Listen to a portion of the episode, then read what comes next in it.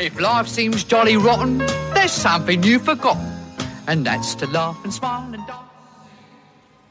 J'ouvre les yeux. Je suis sur le canapé d'une charmante petite maison que je n'ai jamais vue de ma vie. Des photos de moi, de ma famille et de mes amis ornent les murs. Où suis-je? Ou plutôt, quand suis-je?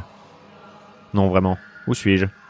À ma gauche, une porte s'ouvre et une voix mystérieusement familière m'invite à rentrer. J'obéis à l'inconnu et me retrouve dans une pièce qui est une parfaite réplique de mon ancien bureau du 18e arrondissement. L'homme en face de moi me dit de m'asseoir. Je m'exécute, fasciné par son visage qui ressemble très pour trait au mien, à l'exception d'une grande barbe blanche qui me rappelle celle du magicien le plus puissant qui ait jamais vu le jour sur Terre. Albus Perceval Wulfric Brian Dumbledore. Un homme qui a autant de prénoms que de talents. Quoi qu'il en soit, la ressemblance entre cet homme et moi est frappante. J'ai l'impression de me regarder dans un miroir, mais avec une barbe scotchée au miroir. Bienvenue, Froussin numéro 48, me dit mon reflet barbu. Bienvenue au village Froussin, là où les Froussins vont quand le podcast s'arrête.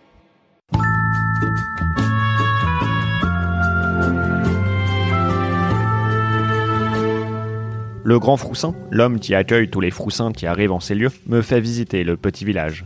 Vois-tu, tu avais à moitié raison, me dit-il. Tu vivais bel et bien dans un podcast, mais tu ne vas pas dans le néant quand ce dernier se termine. Tu viens ici, comme nous tous. Comment ça, comme nous tous? Alors que nous parcourons les ruelles du village, j'observe des dizaines d'hommes qui semblent tous être des pâles copies de ma personne. Un froussin cow-boy, un froussin spationaute, et au moins cinq froussins qui ont l'air de se préparer à partir en vacances. Le grand froussin continue. Il n'y a pas qu'un seul froussin, dit-il. Il y a un froussin par épisode. J'apprends alors la vérité. À chaque nouveau podcast, un nouveau froussin est créé, façonné à l'image des blagues lourdes et récurrentes de son épisode. Le froussin minuscule, par exemple, est le seul à avoir réalisé le rêve que nous avions tous, pénétrer le corps d'Emmanuel Macron. Le froussin visible, lui, se balade dans le village, sans pantalon, persuadé que personne ne peut le voir. Et vous? De quel épisode venez-vous? dis-je au grand froussin à la grande barbe. Laissez-moi deviner. Vous apportez des cadeaux en passant par la cheminée le 24 décembre, et certains enfants de la planète croient en vous jusqu'à un âge plus ou moins approprié où ils apprennent alors la terrible vérité que le deuil fait partie de la vie, que la magie n'existe pas, et qu'ils ne peuvent faire confiance à personne. Pas du tout. Ça, c'est le froussin Nicolas, mais il est en pleine hibernation. Moi, je suis le froussin numéro 1, celui du premier épisode, l'original. Regardez, j'ai encore mes deux bras. Résoudre des enquêtes et frapper Pablo au visage me manque terriblement. La barbe, c'est pour le style. Nous sommes tous rassemblés dans la maison du grand froussin. Mais froufrou, c'est l'heure de la répartition des tâches quotidiennes, dit-il. Froussin voyageur du temps, c'est à votre tour de faire la vaisselle. C'est déjà fait, répond ce dernier. Je n'en attendais pas moins de votre part, continue le chef. Froussinette, vous irez à la cueillette. Premièrement parce que ça rime, et deuxièmement parce que vous êtes une femme. Emmenez le petit nouveau avec vous. Le petit nouveau On dirait bien qu'il parle de moi. Une femme vient à ma rencontre. Je la reconnais immédiatement. Il s'agit de mon ancienne assistante coréenne. Coréenne. Sauf qu'elle vient de l'épisode où nous avions échangé de corps. Allez chercher les paniers, dit-elle. Je vous rejoins à l'extérieur. Je me dirige vers la porte du KGB. Que faites-vous? hurle le grand Froussin en me regardant avec des yeux remplis d'horreur, comme si on venait de lui refuser l'entrée à un débat non mixte. Ne rentrez jamais dans cette pièce, dit-il. Vous m'entendez? Jamais. Ok. Vu le ton qu'il a employé, je suis prêt à parier que le Froussin qui écrit des nouvelles érotiques est quelque part dans cette pièce. Mais je n'ai ni le temps ni l'envie d'y penser. J'ai des trucs à cueillir. Froussinette et moi marchons dans la forêt qui entoure le village. La cueillette n'est pas l'activité la plus passionnante du monde, mais ça repose. Qu'est-ce qui s'est passé dans ton épisode me demande-t-elle. Je ne me souviens pas très bien, lui dis-je, mais il me semble que je me faisais crucifier.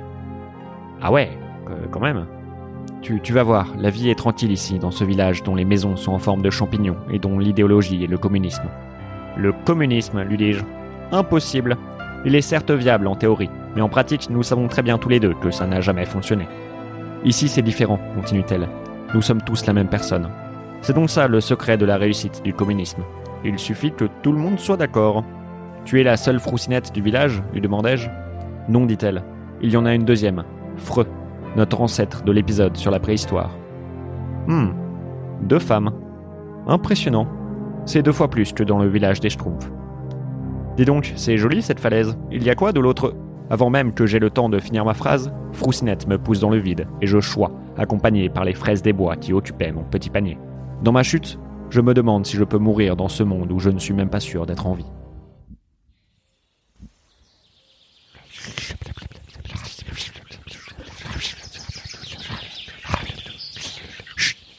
se réveille. Je suis allongé au coin d'un feu de camp, entouré par des froussins étranges que je ne reconnais pas. Tu vas bien me dit l'un d'entre eux, dans un costume entièrement vert et un chapeau sur lequel est marqué Saint Patrick's Day. Nous t'avons retrouvé au bord de la rivière. Tu étais inconscient. Qui êtes-vous demandai-je à ces pâles copies de moi-même, encore plus pâles que les pâles copies d'avant. Un homme sort de l'ombre. Nous sommes les sans épis, dit-il. Tous les froussins qui vivent ici viennent d'épisodes qui n'étaient pas assez bien pour être publiés. Ça alors Vous êtes un froussin black dis-je au frère en face de moi. Vous pouvez dire noir, vous savez, me répond-il. Ce n'est pas un gros mot. Et oui, je suis froussin noir, un twist de fin d'épisode qui n'a jamais été assumé par les auteurs, qui sont beaucoup trop blancs. Je rencontre les autres sans épisode. Un froussin qui tient un sabre laser et qui n'arrête pas de parler de ses amis, Aurel San Solo et Shubatian Kojandi. Un autre, Frank Hahn, l'ancêtre nazi de Froussin, qui se cachait dans un grenier après la fin de la Seconde Guerre mondiale.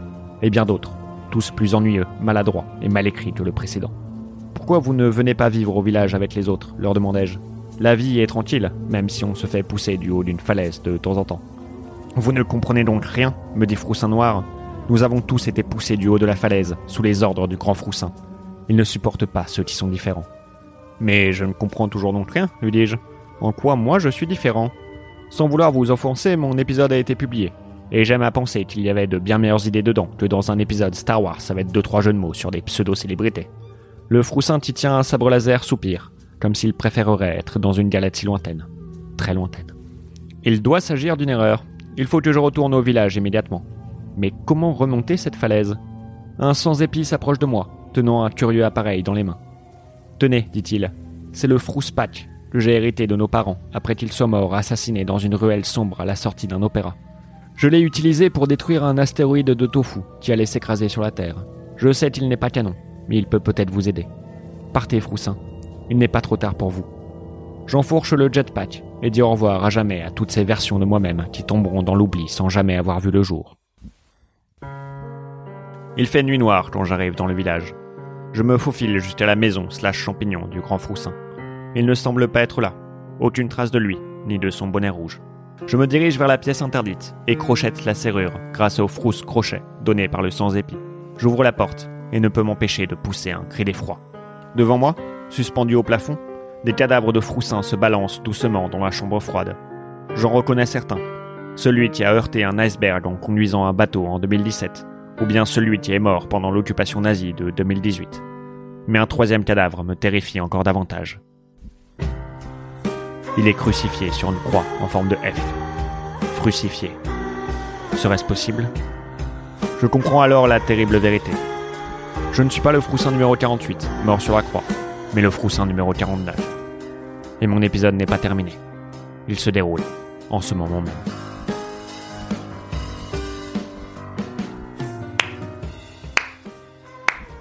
Félicitations, Froussin 49. Vous avez compris la terrible vérité. Grand Froussin, que faites-vous ici, chez vous? Et vous ne trouvez pas ça un peu daté, l'applaudissement ironique? Je sais que vous êtes jaloux parce que j'ai deux bras et pas vous, me répond-il. Et je suis un Froussin à l'ancienne. J'applaudis lentement, et j'explique mon plan dans un long monologue vers la fin de l'épisode, comme tout méchant qui se respecte. Vous ne savez pas ce que c'est de vivre dans ce village, continue-t-il. Chaque Froussin qui arrive est pire que le précédent. Ils n'ont plus aucune cohérence, plus aucun rapport avec moi, comme s'ils avaient oublié qu'ils me doivent tout.